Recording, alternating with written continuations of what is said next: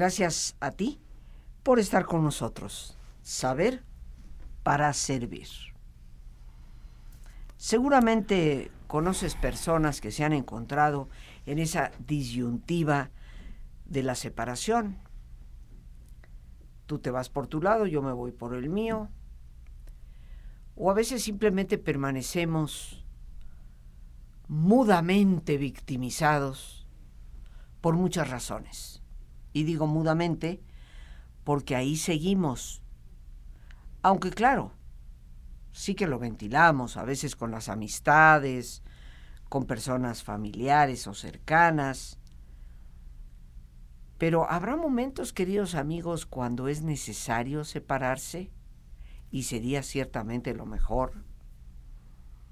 Hemos titulado a nuestro programa el día de hoy, Cuando es necesario separarse, como una firme afirmación. Y nos acompaña hoy en el programa una muy querida amiga y siempre bienvenida invitada que conoce mucho del tema, la psicóloga Tere Díaz. Tere, como siempre es un gusto recibirte en el programa, que nos compartas en un tema sobre el cual has escrito libros y que yo creo sumamente oportuno, porque me ha tocado tristemente ver la situación de personas que involucrados en una relación de pareja, matrimonio tóxico completamente, en donde se van como desgastando la vida el uno al otro, también, y no queriéndolo, le van desgastando la vida a los hijos. A veces con las suposiciones sociales de que no es lo correcto y a veces con la más común de todas, es que por mis hijos no me separo. Pero habría que ver que a veces la necesidad de hacerlo debe considerarse como más oportuna que ese tipo de excusas, llamémosle, o a veces razonamientos que a la larga salen contraproducentes. Pues, ¿qué te digo, Rosy? El tema me apasiona. Tú sabes que he trabajado en esto y justo en este libro escrito en coautoría con Manuel Turrent que se llama Me quedo o me voy, hay una frase central. No podemos terminar una relación por cualquier cosa, pero tampoco podemos sostenerla a pesar de todo.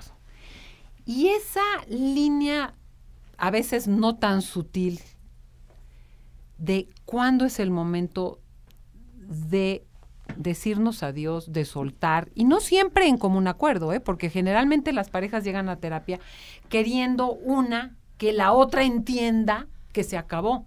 Y como digo, bueno, una relación se inicia por el consenso de dos personas. Sería lo ideal terminarla por el consenso de dos personas si son razones que ameritan ese rompimiento. Pero muchas veces basta con que una diga se acabó, porque la otra persona no entiende, no ve, no asume ciertas responsabilidades, lo que sea, de lo cual conversaremos el día de hoy, para que la relación no pueda continuar, porque los efectos son más negativos para la persona, no sé si necesariamente para, la para los hijos y para la familia. Y yo sí creo que para todos muchas los involucrados. Veces, muchas veces sí. Simplemente, mira, el hecho de ver permanentemente alguien que no está satisfecho, que está haciendo unos esfuerzos innecesarios. El otro día salí a cenar con un grupo de amigos y familiares y hablaba una persona y le decían, ¿cuánto duraste con tu novio? No, pues duré cinco años. Bueno, realmente cuatro porque el último, y dice otro, el último fue de esfuerzos. Entonces, Dice una pareja por ahí, pues nosotros llevamos 15 años de casados, 15 años y quién sabe cuántos de esfuerzos, ¿no? Como diciendo, ya llevamos otros 15 de esfuerzos. Y yo me quedé pensando, mira, qué, qué oportuno el término, porque hay mucha gente que se van a gloria de llevamos 36 años de casados. Sí, pero ¿cómo?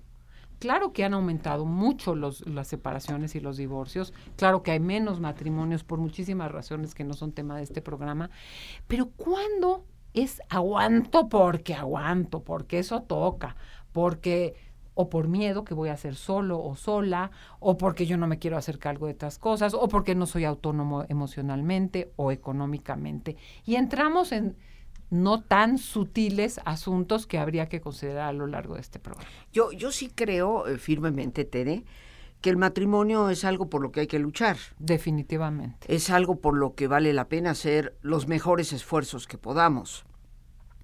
Pero también siento y creo que cuando después de los mejores esfuerzos, cuando después de haber asumido el compromiso de luchar por algo, aún así la cosa no marcha, la cosa no funciona, y de verdad está deteriorando la vida de dos individuos, que son los que conforman esa pareja, nos tenemos que plantear seriamente que la separación puede ser necesaria. Esto lo ignoramos muchas veces con pues con esos razonamientos o con esas ocultas necesidades de qué voy a hacer sola o solo. No, no me puedo hacer cargo de la familia. No sabría cómo resolver ahorita la situación afectiva. O no estoy dispuesto a pagar ciertos costos emocionales, económicos, sociales que lo llega a tener, por supuesto, ¿no? Fíjate que yo creo muy oportuno, eh, Tere, que si quieres arranquemos con cuáles son las más frecuentes razones, lo pongo entre comillas, por las cuales no nos llegamos a separar cuando eso es obviamente necesario. ¿Cuáles serían Mira, esas yo te razones? diría, hay creencias muy erróneas. Como eh, yo solo no voy a poder, o voy a darle en la torre a mis hijos, o van a pensar que soy una fracasada, o mis papás no me van a... Mm, Hay una bola de creencias porque la sociedad prioriza la vida de pareja, de preferencia matrimonial, eh, civil, religiosa. Ok, es una forma de vivir y tiene muchos encantos, pero todavía hay un gran estigma de fracaso eh, cuando hay ciertos rompimientos. Es un temor al que dirán, un temor a perder comodidades desde lo cotidiano hasta la presencia en público, hasta lo económico, como te lo decía yo. Eh, una, una sutil o consciente conciencia de, híjole, ahora cómo le voy a hacer para volver a empezar. ¿Alguien me va a querer? Como esta recóndita duda de seré querible, ¿quién va a poder conmigo? No, no sé cómo hacerle para volverme a relacionar. ¿Me tengo que volver a relacionar necesariamente? O sea, sin pareja no valgo. Y este... ¿Y depende- los hijos? y los hijos, por supuesto que los hijos, ¿no? Las que también hay muchas creencias. Eh, y mira, hay estudios que dicen, si no estamos como pareja al 100, porque hay quien tiene más vocación de padres que de pareja, o de parejas que de padre, y uno tiene que capotear estas funciones que se dan en un mismo espacio doméstico, si los papás no son la pareja ideal, que, pero hay una cosa cómoda, no es la relación ideal de película de wow, pero que no tiene un impacto en su bienestar y en los hijos, para los hijos está bien. Pero cuando hay una franca frustración, ya no digamos pleitos aguerridos, problemas de abuso de sustancias, etc., etc., que mencionaremos en su momento, eh, hay un impacto en los hijos, no solo por las interacciones que vivencian, que a veces les salpican a ellos, por no decir que siempre, sino por el hecho de ver imágenes de me conformo con algo bastante malo que a lo mejor deteriora mi crecimiento. ¿Cuáles son, Tere, las razones, tú como experta dentro de lo que ha sido tu, tu labor profesional como terapeuta, cuáles serían las razones más comunes por las cuales las personas llegan a separarse hoy en día? ¿Y cuáles serían las más válidas y cuáles serían las que tal vez tendríamos que cuestionar? Mira, yo creo que hay una razón común que es muy propia del siglo XXI y de esta cosa de usar y tirar, que es cuando no me gusta me salgo. Y lo ves, no me gustó mi carrera, me cambio. No me gustó la fiesta, me voy a la de junto. Ya me aburrí de este platillo, lo quito y que me den otro. Hay una poca tolerancia a la frustra- frustración y una incapacidad de posponer la gratificación. Y si a las primeras de cambio no me sale, ay, oye, qué necesidad, ¿no? Una cosa muy, como te decía, de usar y tirar, que habría que cuestionar porque somos, hemos Claro. debilitado la voluntad de una manera impresionante. Y por supuesto que no vas a echar cinco años de amor y 26 de esfuerzo, como decía hace rato. Pero oye, de que hay una implicación, de que hay una cosa de renuncias, de que hay una cosa de buscarle, pues se requiere para que funcione no solo una relación amorosa, todo. En o sea, la hay vida. un compromiso que debemos procurar respetar y luchar por sacar lo mejor. Y de que hay momentos de aridez, que hay momentos de distancia, que hay momentos de no entender. No, no, el amor no es solo un sentimiento. Hay veces que el amor se acompaña de sentimientos agradables y hay veces que se requiere de una voluntad que sostenga ciertas etapas para encontrar, eh, como en cualquier crisis, ahora por dónde va. Entonces, yo creo que mucha gente que no tolera esos malestares, a las primeras de cambio se sale. Y yo diría, ahí te faltó tiempo, inteligencia, voluntad, etcétera, para ver si a lo mejor sí o a lo mejor no, pero no a la primera de cambio tan tan. O sea, una de las razones sería la baja tolerancia a la Sí, de que frustración. no, ya no me gustó, ya me hartó yo, qué necesidad, y tantos, tantas me quieren, tantos me quieren. La sociedad líquida. Eh, Ahí está la palabra. Importantísimo ese libro de, De de, Bauman. Ba- de El amor Bauman, líquido, sí. de Bauman. Bueno, yo creo que hay dos razones importantes por lo que es oportuno terminar una relación. Una, porque es una relación lastimosa, o sea, destructiva, y otra porque es una relación muy pobre. Voy a empezar con la primera, que es menos polémica que la segunda. Hay relaciones lastimosas. Yo creo que hay muchos Eh, eh, problemas ¿No te parece más correcto llamarles destructivas? destructivas. Pero mira, hay situaciones lastimosas que bien manejadas pueden no ser destructivas. Ahí te voy. Que toda persona con una predisposición o con un trastorno mental no puede tener una vida de pareja, es más difícil, sí. Hay retos, sí. Siempre y cuando esté atendido, manejado, entendido y se haga cargo de su condición. Y podríamos citar un sinfín de situaciones de, de- de- de tema mental que una persona con un trastorno obsesivo compulsivo no tiene derecho a una vida de pareja, una persona con un Sí, trastorno pero se debe de atender. si está consciente y se asume y si la otra persona quiere y si hay un manejo. Puede ser difícil, pero no destructivo. Difícil, Claro. sí. Lo mismo una gente que tuvo algún tipo de adicción. Ah, porque entonces, ah, bueno, si no, si la niega, si no se trata, si no la para, si no entiende por ah, pues no puedes vivir con una gente con una enfermedad mental que no está. Por supuesto. No puedes vivir con una gente con, no puedes, con una gente con una adicción que no está a cargo. O, o qué tipo de relación codependiente generes. Una, una violencia, ¿no? La violencia verbal, emocional, económica. A veces se hacen casos muy desafortunados en que se cruza todo, ¿eh? Que Sí. hay violencia, que hay enfermedad mental, que hay adicciones, a veces van separados. La violencia puede ser por motivos diversos, porque hay gente que tiene una cosa impulsiva, una cosa orgánica, pero por supuesto creencias machistas, patriarcales, de control, de posesión. Entonces, el trabajo de la violencia también es intolerable para vivir con. O sea, vivir siendo sometido, eh, controlado, poseído y acotado por la vida del otro, pues es un marchite total de la propia experiencia de vida. Claro, hay muchas opciones hoy para trabajar la vida de pareja. En el tema de la violencia también. Ahora, eso es, como yo te diría, lo... Por supuesto que hay personalidades, hay un libro muy bueno, quizás lo conoces, de Mari France Irigoyen, del acoso moral, de estos perversos narcisistas que difícilmente piden ayuda y donde se mezclan, se pueden mezclar todas estas cosas o simplemente agarro una presa y la deshago y la hago pomada. Hay cosas enfermas. Yo le pregunto mucho a la gente cuando no sé qué hacer, si sé, y que tú sabes como terapeuta que de pronto dices, esto no tiene para dónde, de veras. Y la gente no lo ve cuando está metida. Te digo, alguien, tu mamá, tus vecinos, tus hijos, tus amigos, te dice, ay, ¿cómo eres? No dejes a fulanito, no dejes a Juanita, de veras eres de lo peor. ¿Cómo, cómo te quiere? Hay alguien que te diga eso, no nadie. ¿No? Nadie, Sí. nadie me dice, todo el mundo me dice que qué hago ahí. Bueno, aunque no lo entiendas, veamos cómo te salgas, ¿no? Porque ya trataste, porque ya hiciste. Y esto es importante porque uno a veces quiere, en situaciones muy complejas, donde llega a estar ya apabullado por la opresión, por el estrés postraumático, por el trauma que se vive día a día, por la obnubilación de estar sometido a una serie de estreses, temores y abusos, en que no hay esa claridad mental. Es parte del efecto de situaciones Es tan parte de la tortuosas codependencia. y y del efecto de situaciones tan tortuosas. En donde dices, si nadie, es como el borrachito que va en contra en el periférico, si todo mundo va para allá y yo digo que no, perdón, aunque no lo entienda, me salgo de ahí y luego hago la reflexión. No trato de entender antes de salirme. Entonces, estos son casos extremos. Sin embargo, hay casos, por lo que tú quieras, de interacciones que se convierten en patrones desgastantes, de enojo, de gritos, donde hay un desgaste, Rosy.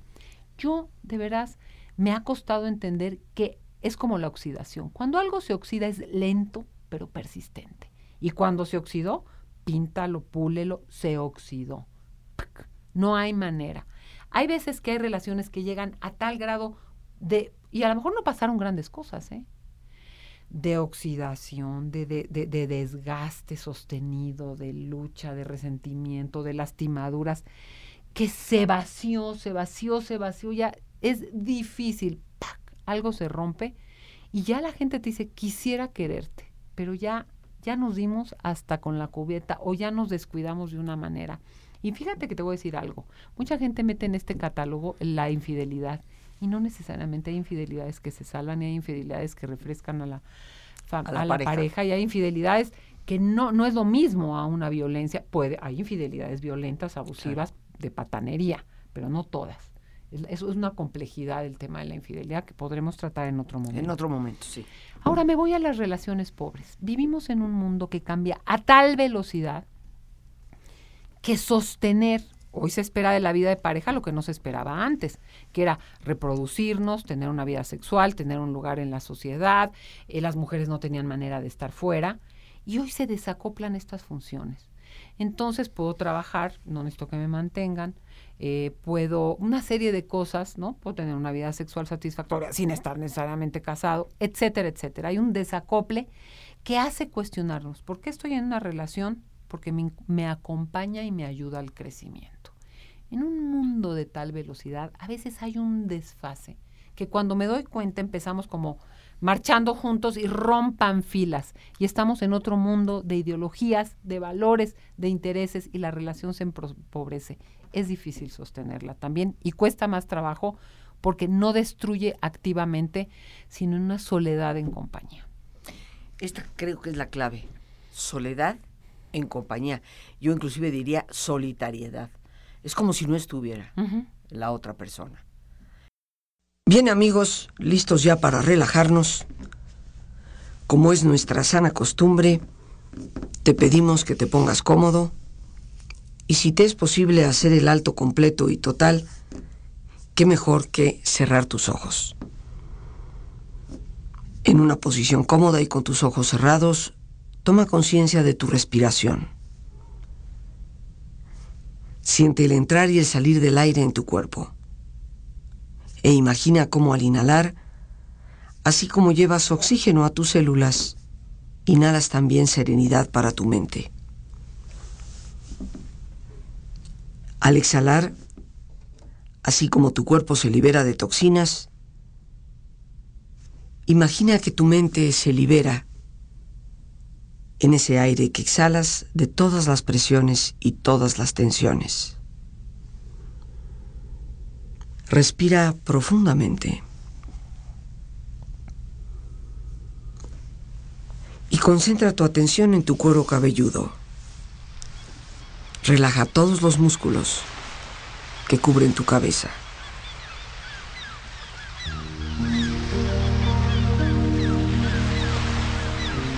Relaja tu frente, tus párpados, tus mejillas, toda la piel que cubre tu cara.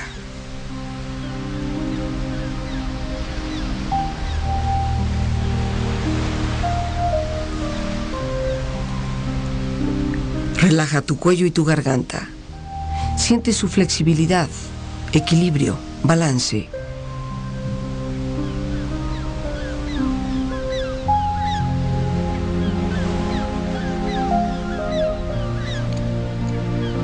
Relaja tus hombros, brazos y manos, así como tu espalda.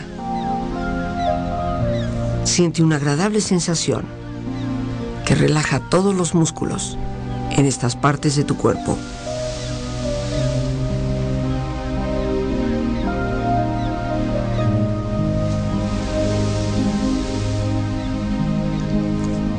Relaja tu pecho, exterior e interiormente relajando todos los músculos, imaginando a todos tus órganos internos funcionar rítmica y saludablemente.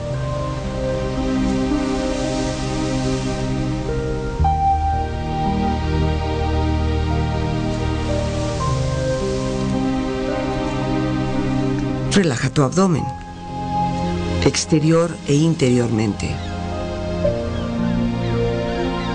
aflojando todos los músculos, imaginando todos tus órganos internos funcionar rítmica y saludablemente.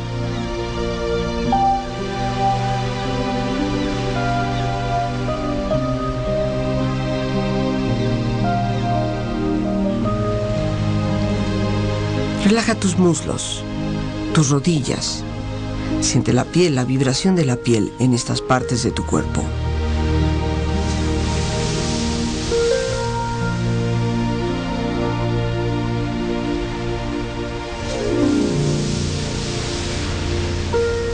Relaja tus pantorrillas y tus pies.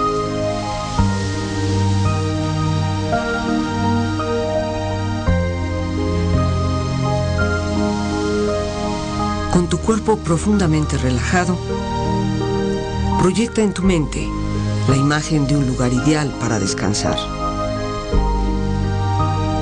Imagina los colores, los sonidos, los aromas es un lugar de belleza y de paz. Siente estar ahí y disfrútalo.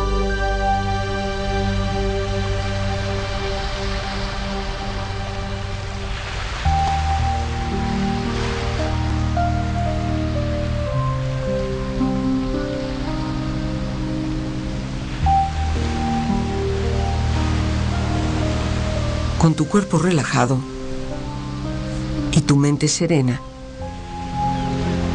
reflexiona.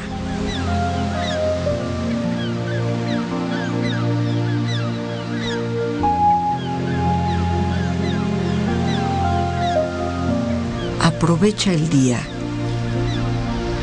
No dejes que termine sin haber crecido un poco, sin haber sido un poco feliz, sin haber alimentado tus sueños. No te dejes vencer por el desaliento. No permitas que nadie te quite el derecho de expresarte. No abandones tus deseos de hacer de tu vida algo extraordinario. No dejes de creer que las palabras y la poesía sí pueden cambiar el mundo. La vida es desierto y es oasis. En ocasiones nos derriba, pero también nos convierte en protagonistas de nuestra propia historia. No dejes nunca de soñar, porque solo en sueños puede ser libre la persona para llegar a convertir en realidad lo que estás soñando. No te resignes. No traiciones tus creencias. Todos necesitamos aceptación. Pero no podemos remar en contra de nosotros mismos. Disfruta de tener la vida por delante a cualquier edad. Vívela intensamente, sin mediocridad. Piensa que en ti está el futuro y encuentra tu tarea con orgullo y sin temor. Aprende de quienes pueden enseñarte y nunca permitas que la vida te pase a ti sin que tú la hayas vivido. Respira profundamente. Relájate bien. Y con esta experiencia empieza lentamente a estirarte. Brazos, manos, piernas y pies. Haciendo que tu cuerpo retome su nivel de actividad hasta lentamente abrir tus ojos. Ojos abiertos, bien despierto muy a gusto, bien descansado y en perfecto estado de salud.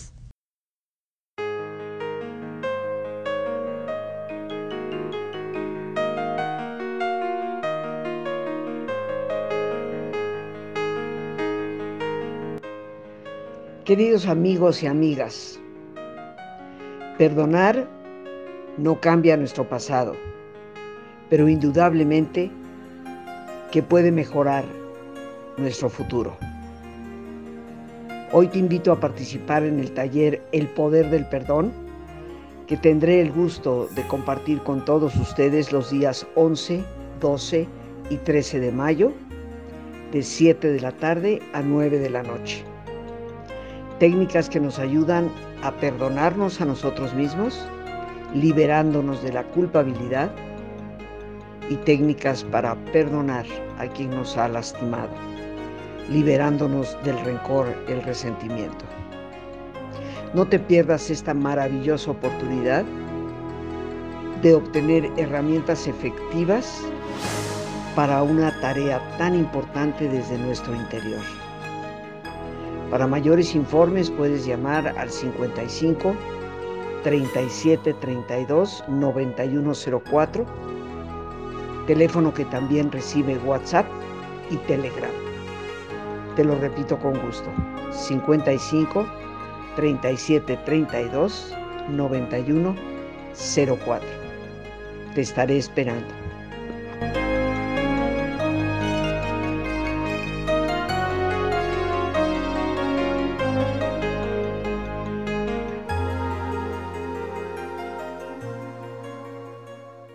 Tere, eh, tocábamos el tema, ¿no?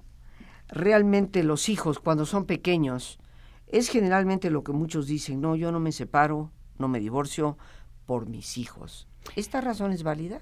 Mira, no es una razón válida, lo, cual no quiere decir que no cuides a los hijos cuando ocurre la situación, porque no hay manera de que no sea doloroso. Es una gran pérdida por muchas razones. Entonces, ¿tiene un impacto? Lo tiene. Pero yo digo, ¿cómo se señala el impacto de un divorcio? El problema no es el divorcio, que tiene un dolor necesario, sino los malos divorcios. Hay gente que casada está mal y divorciada está, está peor. ¿no? Entonces dices, hay una malísima fama por el estigma social que tiene y por la manera de divorciarse. Ah, como la guerra de los Roses, ahora que, que, ni siquiera se divorciaron, ¿verdad? Sí. Entonces, no, terminaron prácticamente muertos. literal. Entonces, todos y todos los, no hay manera de que los hijos no sufran, no solo en el divorcio, en la vida o porque hay problemas de escasez económica, o porque hay una enfermedad, o porque muere uno de los padres, o porque tienen que cambiar de localidad y pierden a los amigos, o porque, o porque, o porque se divorcian sus papás. O sea, el sufrimiento es parte de la vida. Puedes abordarlo mejor o peor. Claro que va a haber un caos incluso, Rosy, después de una separación. No esperes que, que se desconcentró, que no sé qué, que los adolescentes empezaron a tener conductas atípicas lo que no, no tomaba y toma. Por supuesto que va a haber un impacto y va a haber conductas que te asusten, muy probablemente. Raro sería, está perfecto, no le pasó nada. Qué raro, ¿no? Sí. ¿Cómo manejo eso? ¿Cómo lo abordo? ¿Y cómo continúo a cargo de la relación con los hijos, mamá y papá? Lo ideal, mientras más chicos son como equipo de padres, vamos a ser padres hasta que la muerte nos separe. Claro por un lado. O sea, vas a ser mamá y vas a ser papá de, las mismas personas y a nadie más le va a importar más esos hijos que a ti y que a mí. Eso es una labor difícil de hacer. Sin embargo, de eso depende mucho el bienestar de los hijos y de la relación que cada uno genere con ellos y de cómo acompañas en medio del propio caos de la separación, pues la situación que están viviendo ellos. Pero que eso tenga un efecto traumático, es una huella, claro, pero también tiene un efecto traumático que se te muera un padre, también tiene un efecto traumático si te golpeaban cuando eras niño, también tiene, hay un efecto traumático si no había dinero y tú tuviste que dejar tus estudios.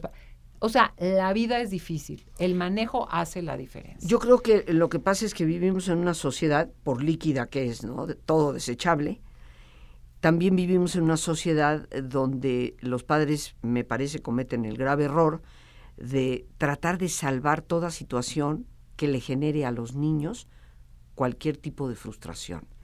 Y esto es lo que va creando esta baja tolerancia a la frustración. Exactamente, eso te iba a Por la cual, aunque permanezcamos casados toda la vida e inclusive felices, si he procurado a mis hijos una ceguera ante la realidad de la vida, cuando sean adultos no la van a poder tolerar. No toleran. Y tendrán problemas gravísimos porque no saben convivir con la realidad.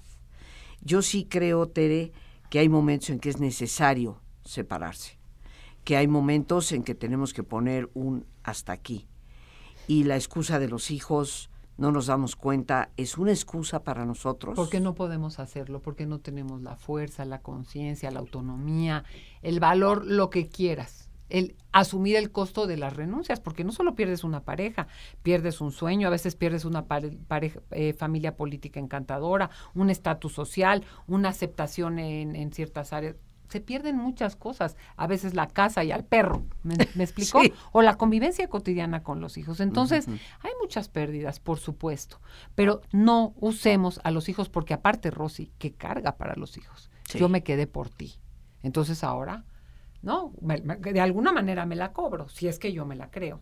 Entonces, no usemos a los hijos como excusa para una tarea o para un paso que a veces se tiene que dar por integridad personal, muchas veces incluso por sobrevivencia, y, este, y, si, y si no, simplemente por compromiso al crecimiento y a la salud, y a la expansión y al desarrollo personal.